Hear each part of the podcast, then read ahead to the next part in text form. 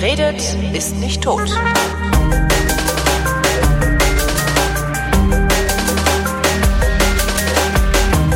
Willkommen zu einer neuen Ausgabe des Geschichtsunterrichts einer Koproduktion von Vrindt und DLF Nova und aus Köln zugeschaltet wie immer Historiker und Fastfinder des Bernsteinzimmers Dr. Dr. Dr. Matthias von Hellfeld. Hallo Matthias. Ja, einmal reicht, vielen Dank. Einmal reicht?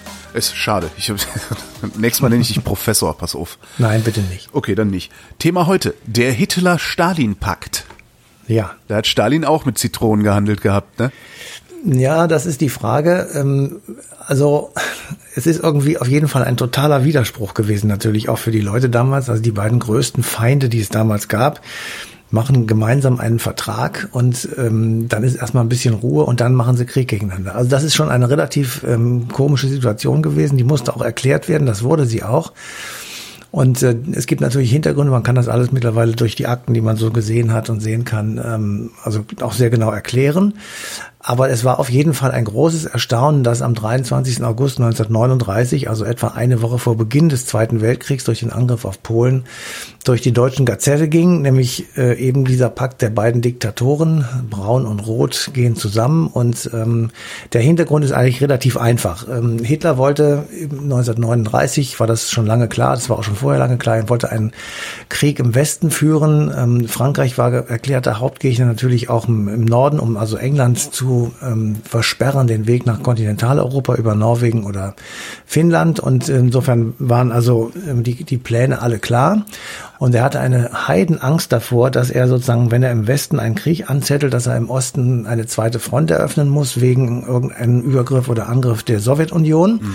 Und ähm, die, die Bedeutung dieses Vertrages ist eigentlich erst hinterher richtig klar geworden, also jetzt im Nachhinein, ähm, weil ohne diesen Vertrag vermutlich der Angriff gegen Frankreich nicht stattgefunden hätte. Ach.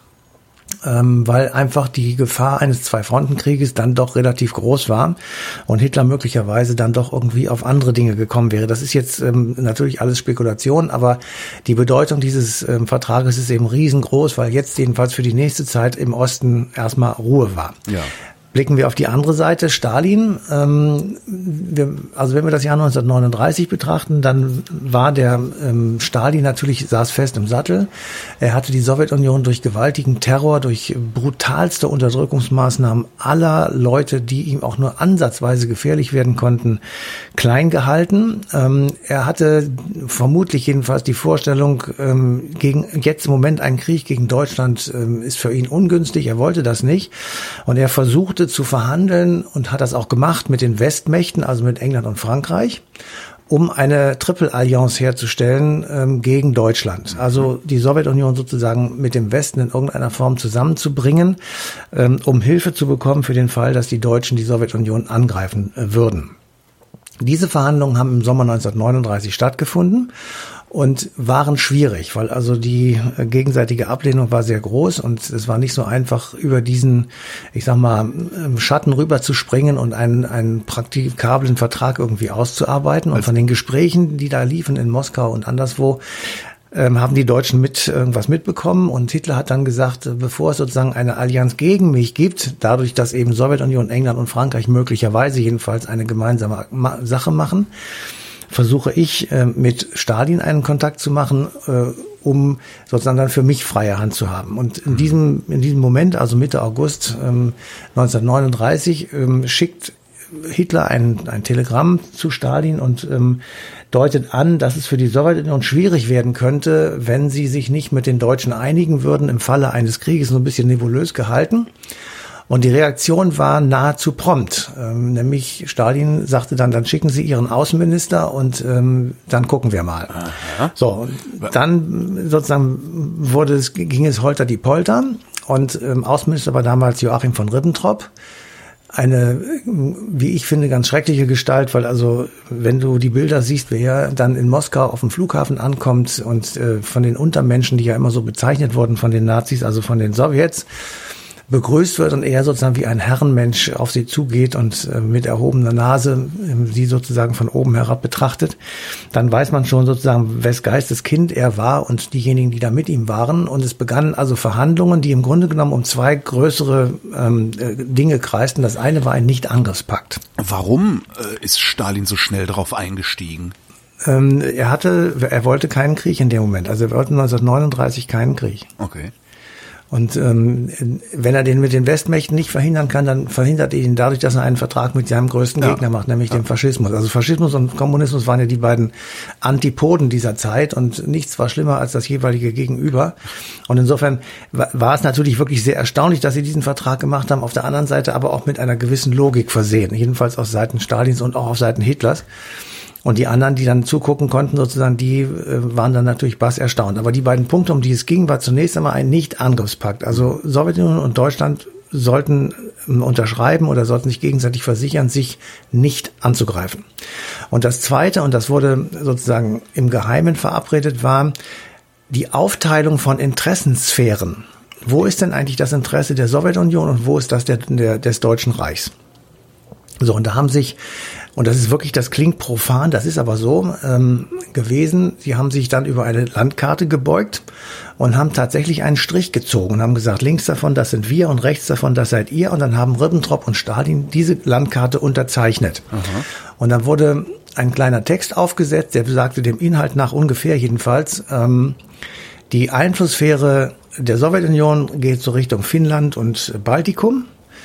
Die Einflusssphäre der Deutschen geht bis zu einer bestimmten Linie, ähm, die quer durch Polen geht, ähm, im Grunde genommen ins mittelosteuropäische Grenzland sozusagen, also der Kontaktraum zwischen Deutschland und Slawen. Und ähm, diese Linie wurde gezogen und man verabredete gleichzeitig, dass für den Fall von territorialen Veränderungen, das bedeutete Krieg, man sozusagen von beiden Seiten in Polen einmarschiert. Ja.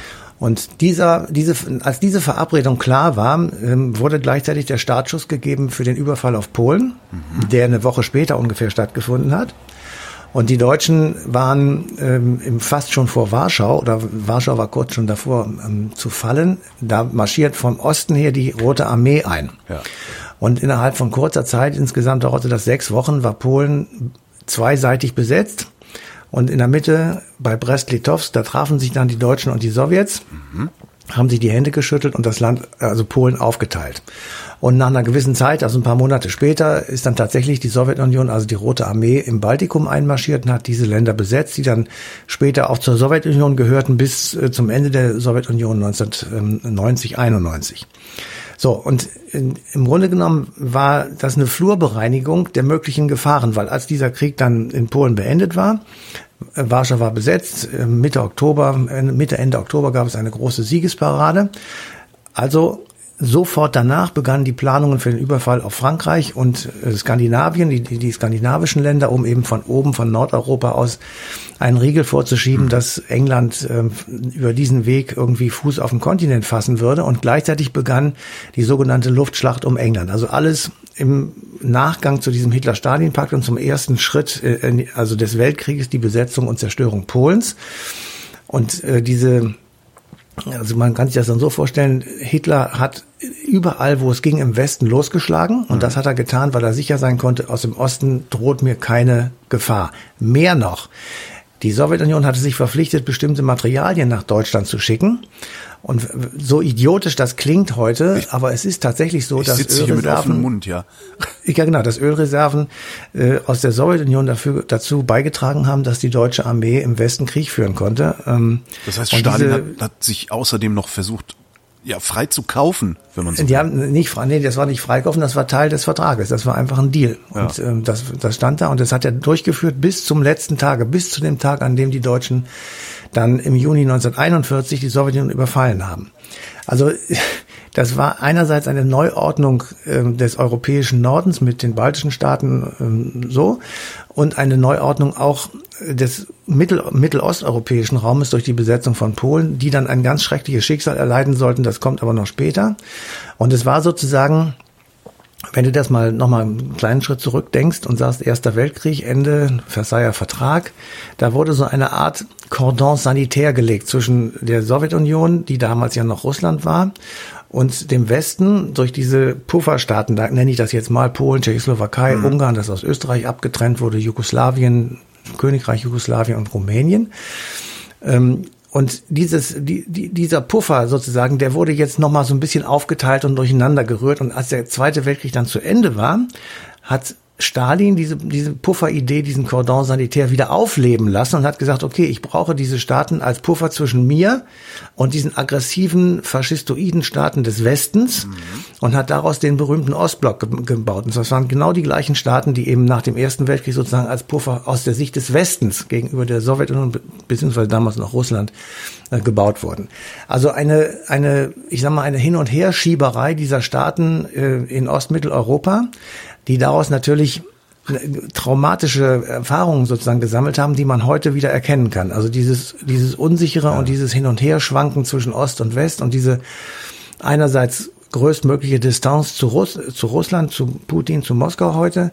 Auf der anderen Seite ein Unterschlüpfen unter eine neue Struktur, EU, NATO und dann gleichzeitig wieder sagen, jetzt habe ich schon wieder einen Big Brother über mir. Äh, also diese, dieses Hin- und Herschwanken, das kann man heute sehr gut auch in vielen osteuropäischen Staaten sehen, die Mitglieder der EU sind.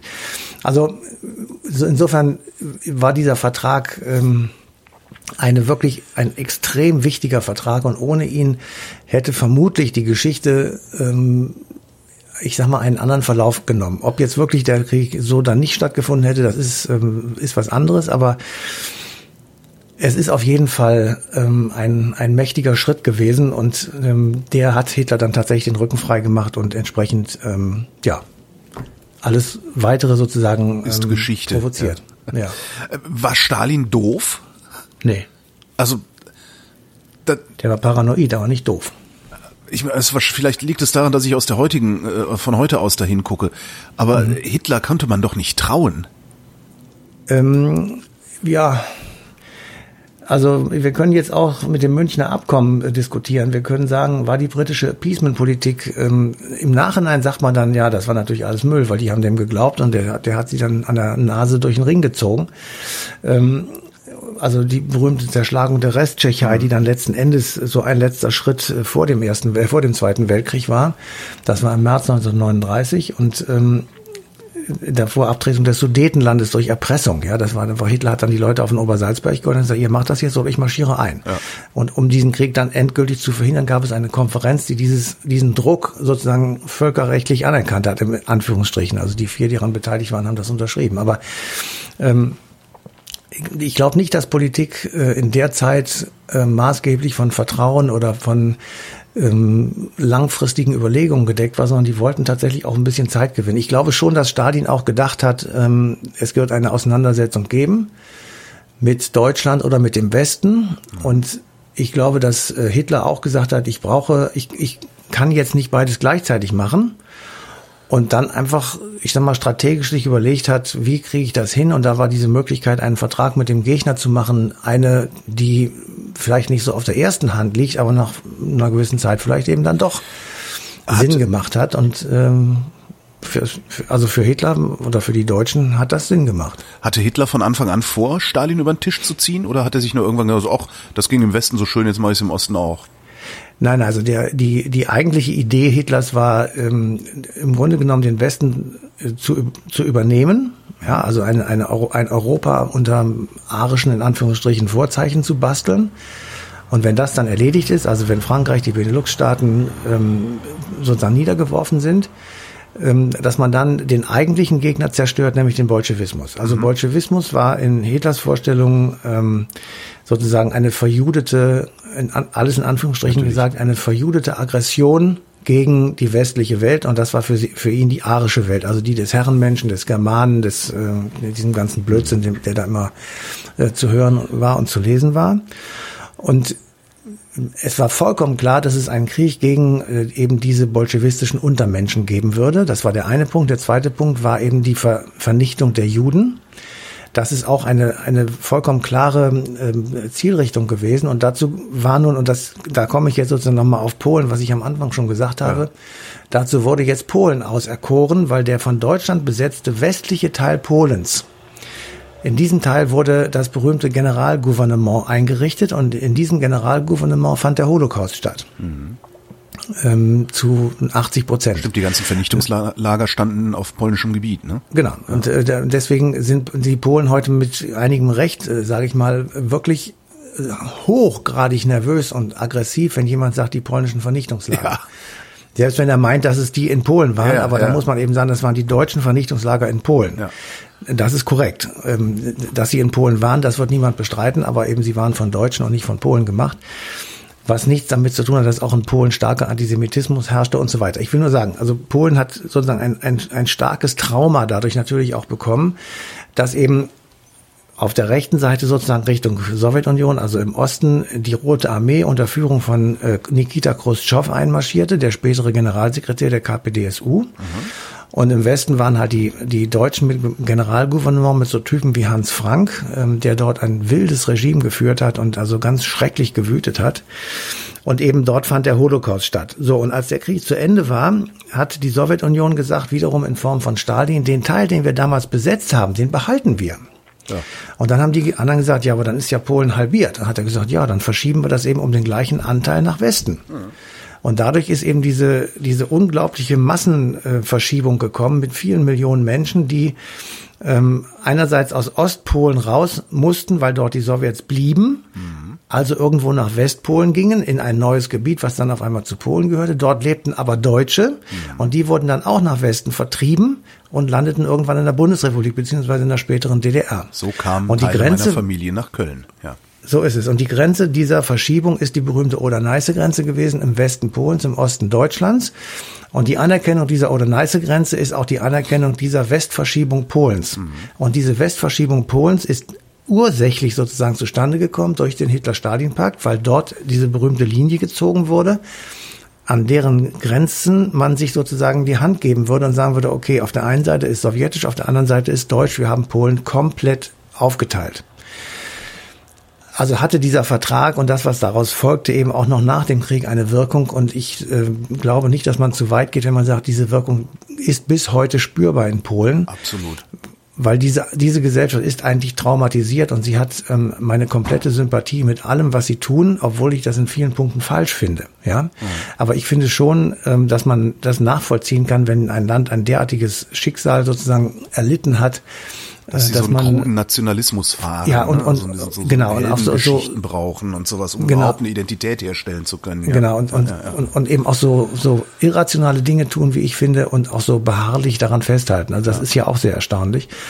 Also gut. Ähm, ich frage mich die ganze Zeit, also hatte Stalin keine Auslandsaufklärung? Hatte Stalin keine Spione im Deutschen Reich? Äh, hat, hat der von all dem nichts mitbekommen oder wollte der von Natürlich, das wusste der alles. Das wusste der alles. Aber also das steht ja auch in Hitler mein Kampf. Wie also konnte das passieren, dass das Deutsche Reich Russland oder der Sowjetunion trotzdem derart eins auf die Mütze geben konnte? Das verstehe Moment mal eben, also äh, der Hitler-Stalin-Pakt, das war von beiden Seiten äh, eine Win-Win-Situation. Stalin hat Zeit gewonnen, musste noch aufrüsten, was er teilweise sogar auch gemacht hat. Ja, aber hat ihm ja wenig Hitler genutzt erstmal, ne? Wie bitte? Hat ihm ja erstmal wenig genutzt. Es hat ihm anderthalb Jahre Zeit verschafft. Ja, das hat ihm sehr viel genutzt. Ähm, oder, oder sogar fast zwei Jahre. Ähm, auf der anderen Seite hat Hitler das bekommen, was er wollte, nämlich Ruhe an der Ostfront. Mhm. Er hatte erstmal mit, mit der Sowjetunion nichts am Hut. Er konnte sich sozusagen in alles in Anführungsstrichen gesagt voll auf den Westen konzentrieren und versuchen, den äh, platt zu machen. Ja.